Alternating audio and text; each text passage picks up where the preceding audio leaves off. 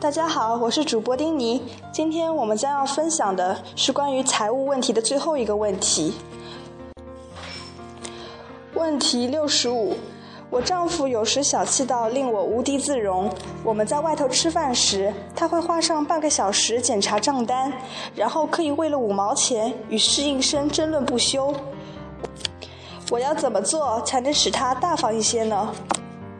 伊娃在位于曼哈顿上西区的一家嘈杂小餐馆里问了我这道问题。我正和伊娃以及她丈夫会面，讨论一项帮助亚洲南部平民的合作计划。当她丈夫到另一张桌子和一些朋友聊天时，她悄悄地在服务生准备账单期间问了我这道问题。首先，让我问你一个问题，我说，是什么？我们有可能使他人变得大方吗？呃，他说，开花的第三种方式说，如果我大方，且明白自己为什么大方，那我就会看见周遭有更多大方的人。然后他停顿了下来。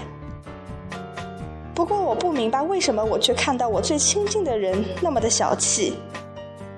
虽然我不是把赚来的每一分钱都给予他人，不过总体而言，我喜欢和他人分享我所拥有的，无论是给侍应生慷慨的小费，或者是为我朋友烹煮一顿丰盛的晚餐。我停下来想了一会儿，这也是我正在思考的问题。我最近在想，时代变了，甚至在我这辈子，时代已大不相同。当我还在寺院学习时，我可能会和另外一间寺院的僧人约定，说我会在下一个春天的某一天探访他。然后等到你想去时，就搭上一辆古董般的印度巴士，一连坐个几天的车，随时登门到访都行。现在有人告诉我，我们晚上七点在网络上开电话会议，我就坐在手提电脑前，看着秒针倒数。而如果对方迟到个八九十秒，我就会感到愤怒。我们已经到了以分钟计算时间的程度。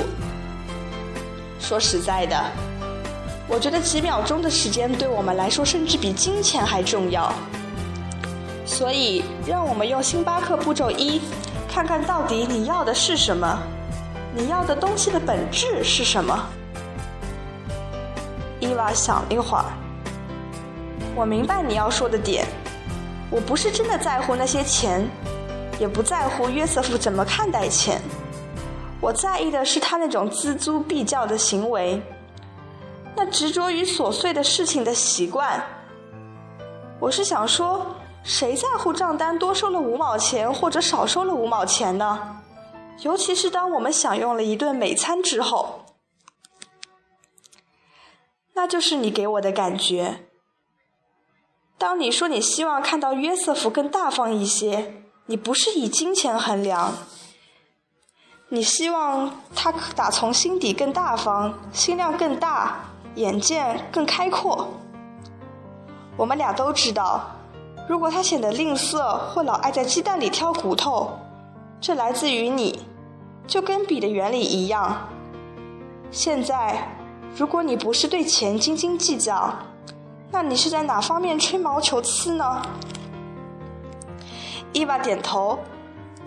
我想，就像你说的，我不会因为几块钱就跟别人争论的头破血流，面红耳赤。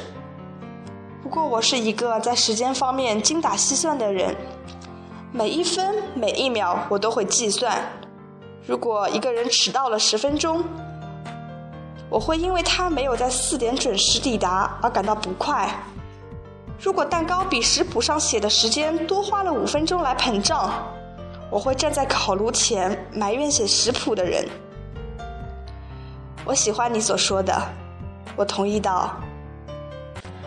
所以我们所说的是，我们主要的问题在于时间上不够大方，而不是金钱方面。我们把自己的日程表排得满满的，每天像打仗一样忙忙碌碌。我们都非常抗拒多给彼此几分钟缓和一下。最近我需要参加一个驾驶考试，这意味着我必须阅读驾驶手册。我已经几十年没做过这样的事情。我预料它应该会非常乏味。不过我发现一个很妙的建议。他们说很多的车祸意外及严重的伤势都是因为人们赶时间所导致。由于这个因素导致意外的次数远远超出其他因素，例如醉酒驾驶、恶劣的天气、高速公路上爆胎。而他们提出的解决方法是多么的简单。当你要开车到某个地方时，比平常所需时间多预留十分钟，那你就再也不用赶时间，也绝不会因为赶时间而发生车祸意外。伊娃点了点头。所以，以我的情况而言，无论做任何事情，只需要学习多一些时间上的缓冲。